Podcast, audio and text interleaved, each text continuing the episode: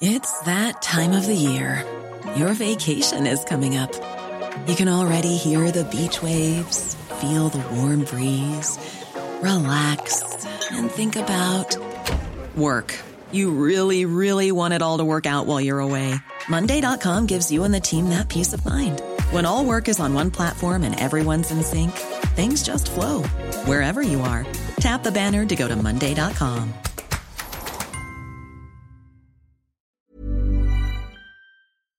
El gobierno de PSOE Podemos ya tiene su reforma del sistema de pensiones español consensuada con Bruselas. Y esa reforma consiste en algo muy sencillo, saquear al trabajador español. Veámoslo. Durante las últimas cuatro décadas, el sistema público de pensiones de España ha sufrido recorte tras recorte. Las condiciones de acceso a la jubilación han ido empeorando y muchos de los gastos que antes se sufragaban con cotizaciones sociales ahora se tienen que sufragar con impuestos generales. Este es, por ejemplo, el caso de la sanidad. La sanidad pública, hasta mediados de los 90, se financiaba con las mismas cotizaciones sociales con las que se pagaban las pensiones. Sin embargo, como la factura de las pensiones fue creciendo, creciendo y creciendo, la sanidad pública dejó de pagarse con cotizaciones sociales y se empezó a pagar con otros impuestos que se fueron incrementando precisamente para poder pagar esa sanidad pública. Pues bien, Ayer el gobierno presentó una nueva vuelta de tuerca al sistema público de pensiones español. Como ese sistema público de pensiones sigue siendo financieramente insostenible en su configuración actual, hace falta reformarlo, es decir, recortarlo, para cuadrar las cuentas a medio largo plazo. ¿Y en qué consiste esta nueva reforma recorte del sistema público de pensiones español que anunció ayer el gobierno de PSOE Podemos de la mano de los sindicatos y de la mano también de Bruselas? Pues consiste en un sablazo histórico contra los trabajadores. Todo el ajuste del sistema público de pensiones español de aquí a 2050 se concentrará en los salarios de los trabajadores. No va a haber ningún ajuste sobre las pensiones y por tanto, repito, todo el desequilibrio financiero entre ingresos de la seguridad social y gastos de la seguridad social se cuadrará por el lado de los gastos, subiendo cotizaciones sociales e impuestos a los trabajadores. Más en concreto, en primer lugar se establece un mecanismo de equidad intergeneracional por el que se les incrementan las cotizaciones sociales a todos los trabajadores en un 0,6%. Es verdad que ese 0,6% se distribuye 0,5% cotización social de la empresa y 0,1% cotización social del trabajador. Pero en la medida en que la empresa cotiza el 0,5% por el trabajador y en favor del trabajador, es obvio que a medio plazo ese exceso de cotización se terminará trasladando en un menor salario para el trabajador. Por tanto, y en última instancia, ese 0,6% adicional de cotizaciones sociales lo terminará pagando íntegramente o prácticamente de manera íntegra el trabajador. Pero esto no es todo, porque esto ya lo sabíamos, esto no es ninguna novedad. El mecanismo de equidad intergeneracional ya se había anunciado meses atrás. Las novedades con respecto al mecanismo de equidad intergeneracional que conocimos ayer son dos por un lado, este mecanismo de equidad intergeneracional, esta subida de las cotizaciones sociales, iba a tener un carácter transitorio, como todos los impuestos, siempre son transitorios. Iba a terminar en el año 2031. Pues bien, lo que anunció ayer el gobierno es que del año 2031 nada de nada, que el mecanismo de equidad intergeneracional se va a extender al menos hasta el año 2050. No solo eso, de aquí hasta el año 2050, este mecanismo de equidad intergeneracional, esta subida de las cotizaciones sociales para todos los trabajadores, se irá incrementando progresivamente desde el 0,6% hasta el 1,2%. Es decir, que en el año 2050 las cotizaciones sociales de los trabajadores serán 1,2 puntos más altas de lo que son hoy. Y recalco que esto afecta a todos los trabajadores, porque desde el entorno político, mediático, propagandístico del gobierno se está repitiendo la consigna de que la reforma de las pensiones que se anunció ayer solo afecta a los trabajadores con salarios más altos. Mentira.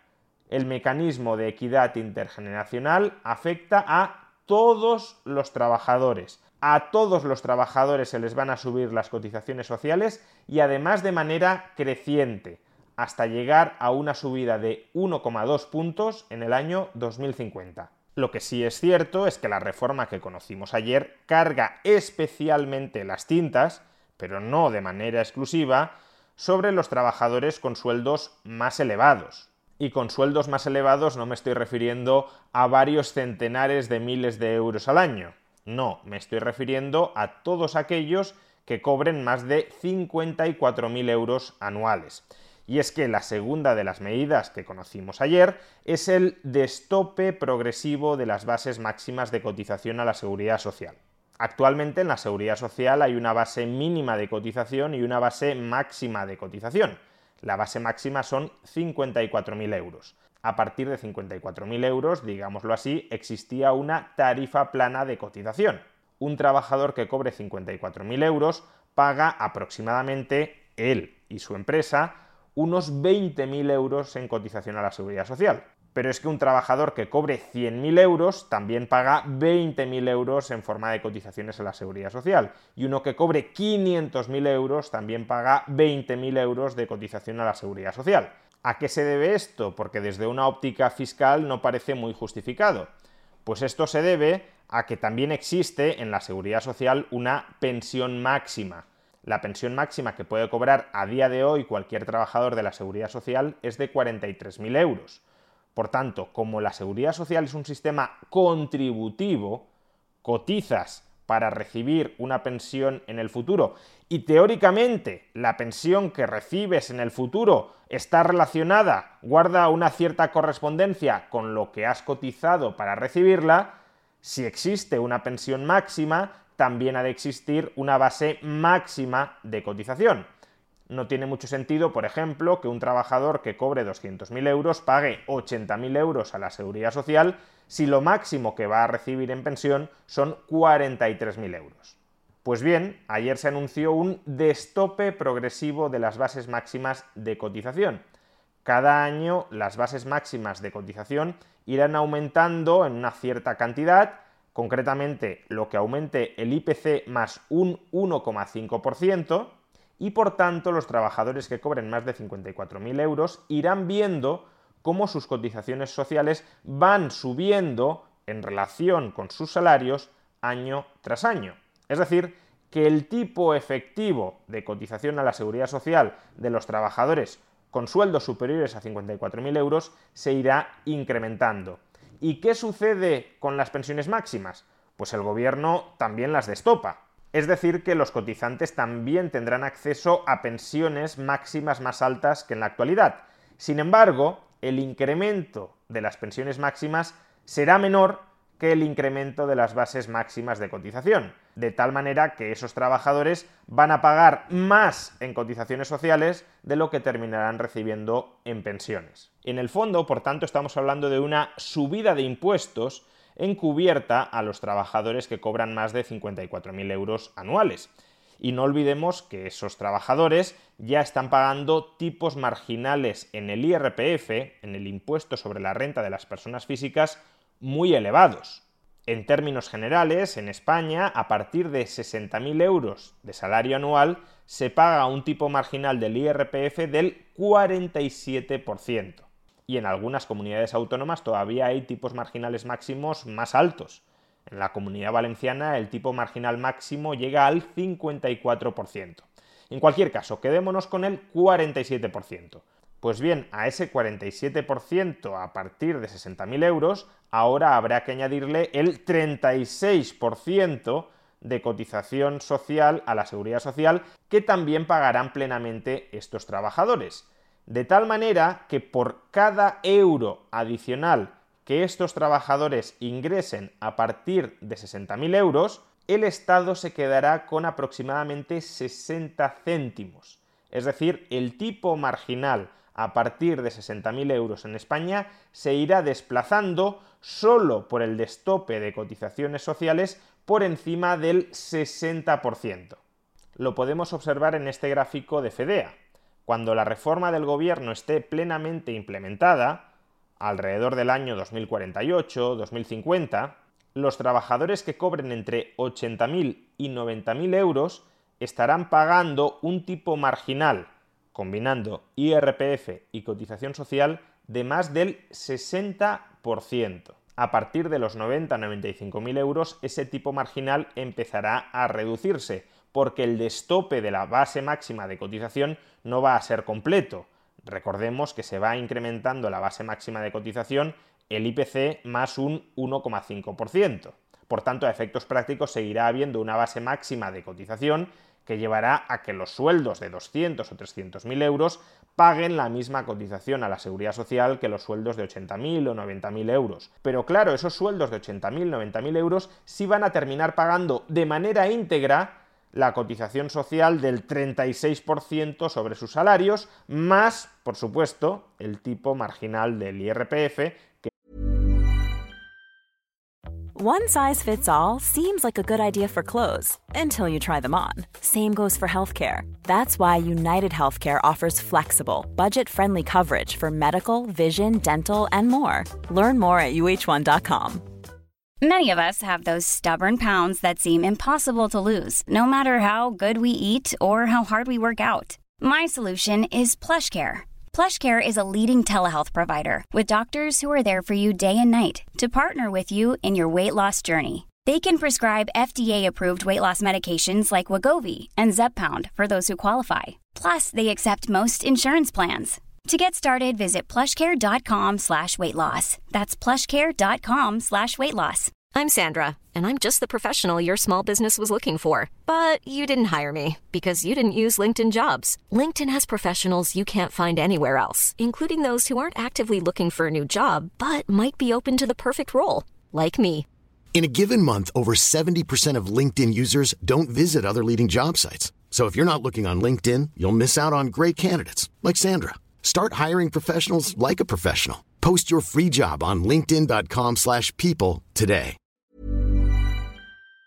es del 47%. Si no estamos hablando de un tipo marginal efectivo del 83%, 47 más 36, es porque, no lo olvidemos, las cotizaciones sociales son deducibles en la base del IRPF, por tanto no se puede sumar 47 con 36. Pero ajustando por la deducción de la cotización a la seguridad social, nos vamos, eso sí, a tipos marginales de más del 60% para una parte de los trabajadores españoles. Y en realidad bastante más, porque la tercera de las medidas que se anunció ayer es un impuesto extraordinario de solidaridad. Todos los impuestos apelan siempre a la solidaridad, no van a apelar al extractivismo y al saqueo, claro. Un impuesto extraordinario de solidaridad para estos trabajadores que cobran más de 54.000 euros del 6% sobre sus nóminas. Ese impuesto del 6% no va a devengar, por cierto, ningún derecho a pensión futura. Es un impuesto, no una cotización social. Por tanto, el gráfico anterior que alcanzaba tipos marginales máximos del 62% en los salarios entre 80.000 y 90.000 euros, hay que añadirle este impuesto extraordinario de solidaridad del 6% con lo cual nos iremos a tipos marginales efectivos del 66, 67 o 68%. Por cada euro que se ingrese entre 80.000 y 90.000 euros, el Estado se quedará dos tercios de ese euro. Pero es que los trabajadores que cobren entre 50.000 y 80.000 euros también se verán muy afectados. Cualquier euro que obtengan entre 54.000 y 80.000 euros será grabado a un tipo efectivo del 61 o del 62%. Es decir, bastante más de la mitad de cada euro que se ingrese entre 54.000 y 80.000 euros terminará siendo fagocitado por el leviatán estatal. Y claro, todo esto nos conduce a la siguiente pregunta. ¿Qué profesionales altamente cualificados van a querer instalarse en España con tipos marginales sobre el salario de entre el 60 y el 70% para sueldos entre 55.000 y 90.000 euros. Todos aquellos profesionales, o al menos muchos de ellos, que se encuentren en esas franjas y tengan la oportunidad, tratarán de escapar de España, tratarán de escapar del infierno fiscal español en el que está convirtiendo este gobierno a este país. Y si España no es capaz de retener talento nacional, trabajadores cualificados y altamente remunerados, o si España no es capaz de atraer talento internacional, trabajadores altamente cualificados y bien remunerados, España se va a descapitalizar humanamente. Y si en España no hay buen capital humano, tampoco van a venir inversiones de alto valor añadido que deban emplear a ese capital humano, porque no estará en el país o no querrá instalarse en el país. Lo que ha sucedido con Ferrovial, que la empresa traslada su sede social y a su equipo directivo a otro país, empezará a suceder con bastantes más empresas. No necesariamente en el corto plazo, porque la aplicación de esta reforma es progresiva, pero sí conforme vayan pasando los años. Cada vez más empresas irán preparando planes para trasladar su sede social y a su equipo directivo y a su personal altamente cualificado a otros países donde no se grave con tanta saña al trabajo. Pero bueno, los hay que podrían pensar, las medidas más duras dentro de esta reforma únicamente afectan a los ricos, suponiendo, claro, que son ricos aquellos trabajadores que ingresen más de 54.000 euros anuales. Pero es que tampoco. La reforma que conocimos ayer tenía una sorpresa, una endiablada sorpresa que nos han revelado hoy. Cualquiera que conozca mínimamente las cuentas de la seguridad social y las proyecciones de ingresos y gastos de la seguridad social sabe que las medidas que anunció ayer el gobierno no son suficientes para cuadrar el agujero de las pensiones en el medio largo plazo. Y claro, había una duda muy razonable. ¿Cómo es posible que Bruselas haya aceptado una reforma de las pensiones que es evidente que no permite cuadrar las cuentas en el medio largo plazo, que es insuficiente para cuadrar esas cuentas? Pues hoy nos hemos enterado del motivo. El gobierno ha pactado un incremento automático de las cotizaciones sociales a lo largo de las próximas tres décadas si sigue habiendo un agujero en el sistema de pensiones. Cada tres años la IREF revisará cuál es la situación financiera de la seguridad social en el medio largo plazo.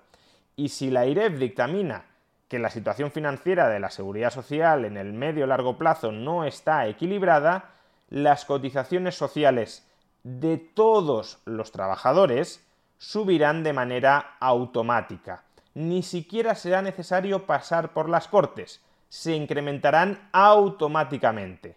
El ministro Escriba quería pactar con Bruselas un mecanismo semiautomático, es decir, que el gobierno meramente daba su palabra a Bruselas de que si estas medidas sean insuficientes, se subirían las cotizaciones sociales en el futuro, pero había que aprobar en el Parlamento esa subida de las cotizaciones sociales. Y Bruselas le dijo que no, que el mecanismo tenía que ser automático, no semiautomático. Es decir, que no sea necesario pasar por las Cortes para aprobar nuevas subidas de cotizaciones a la seguridad social si la seguridad social sigue teniendo déficit en el medio largo plazo. Y eso es lo que ha terminado aceptando el gobierno de PSOE y Podemos. Por tanto, lo que os he dicho al principio de que a todos los trabajadores se les subirán las cotizaciones sociales en 1,2 puntos es incompleto se les subirán bastante más. Porque como estas medidas no bastan para solucionar el desequilibrio financiero de la seguridad social, durante los próximos años iremos viendo incrementos automáticos de las cotizaciones sociales para todos los trabajadores.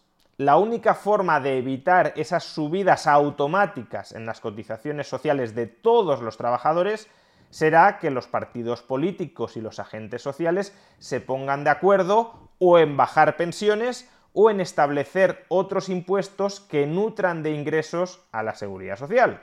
Pero si no hay acuerdo parlamentario o no hay acuerdo social, las cotizaciones sociales subirán automáticamente. y si hay acuerdo parlamentario será o para bajar las pensiones, es decir, recortes, o para establecer nuevos impuestos que también terminaremos pagando entre todos. Por tanto, realmente este gobierno lo único que ha hecho para solucionar el desequilibrio financiero de la seguridad social ha sido hipotecar el futuro de los trabajadores españoles y muy especialmente el futuro de los trabajadores más jóvenes, porque serán ellos quienes sufran la progresiva subida automática de las cotizaciones sociales para pagar la creciente, la expansiva factura del sistema público de pensiones. O narrado de otra manera, en el año 2013 el gobierno del Partido Popular aprobó una reforma del sistema de pensiones que cargaba todo el ajuste de la seguridad social sobre los pensionistas. Las pensiones en España no podían aumentar más de un 0,25% mientras existiera un desequilibrio financiero en la seguridad social. Si la inflación era superior al 0,25%, la pensión real que cobraban los pensionistas se iba reduciendo. Y era esa reducción real de las pensiones lo que a largo plazo terminaba equilibrando el sistema. Pues bien, el gobierno de PSOE Podemos derogó esta reforma del año 2013 y ha ido en la dirección absolutamente opuesta. En lugar de cargar todo el ajuste del sistema de pensiones a los pensionistas, ha decidido cargar todo el ajuste del sistema de pensiones a los trabajadores. Si con el Partido Popular las pensiones bajaban automáticamente mientras hubiese desequilibrio en la seguridad social, con PSOE y Podemos las cotizaciones sociales subirán automáticamente mientras exista desequilibrio en el sistema. Es decir, que los salarios efectivos que percibirán los trabajadores bajarán automáticamente mientras haya déficit en la seguridad social para pagar las pensiones de los pensionistas. ¿Es equitativo intergeneracionalmente que los trabajadores españoles y sobre todo los trabajadores españoles más jóvenes carguen con la totalidad del ajuste del sistema de pensiones? ¿Acaso los trabajadores españoles pagan pocas cotizaciones a la seguridad social en relación con los países de nuestro entorno? Escuchen lo que decía el ministro de Seguridad Social, José Luis Escriba, ante el Congreso en julio del año 2021, hace menos de dos años. Los países que tienen un sistema básicamente de reparto como el nuestro eh, tienen un gasto en pensiones más alto que el nuestro, si por otro lado nosotros tenemos ya cotizaciones sociales muy altas y más altas que la mayoría de nuestros entornos, ¿cómo es posible reconciliar esto? Volvamos a escucharlo, a ver. Si por otro lado nosotros tenemos ya cotizaciones sociales muy altas y más altas que la mayoría de nuestros entornos. En julio del año 2021, José Luis Escribá decía que España ya tenía cotizaciones sociales muy altas y más altas que las de los países de nuestro entorno. Ayer este mismo ministro anunció una subida histórica de esas cotizaciones ya muy altas y más altas que las de los países de nuestro entorno. No necesitan siquiera un pasamontañas, van a cara descubierta atracando a todos los trabajadores.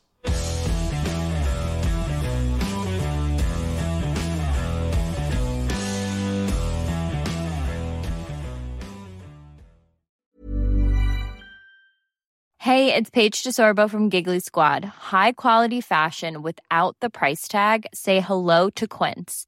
I'm snagging high-end essentials like cozy cashmere sweaters, sleek leather jackets, fine jewelry, and so much more. With Quince being 50 to 80% less than similar brands.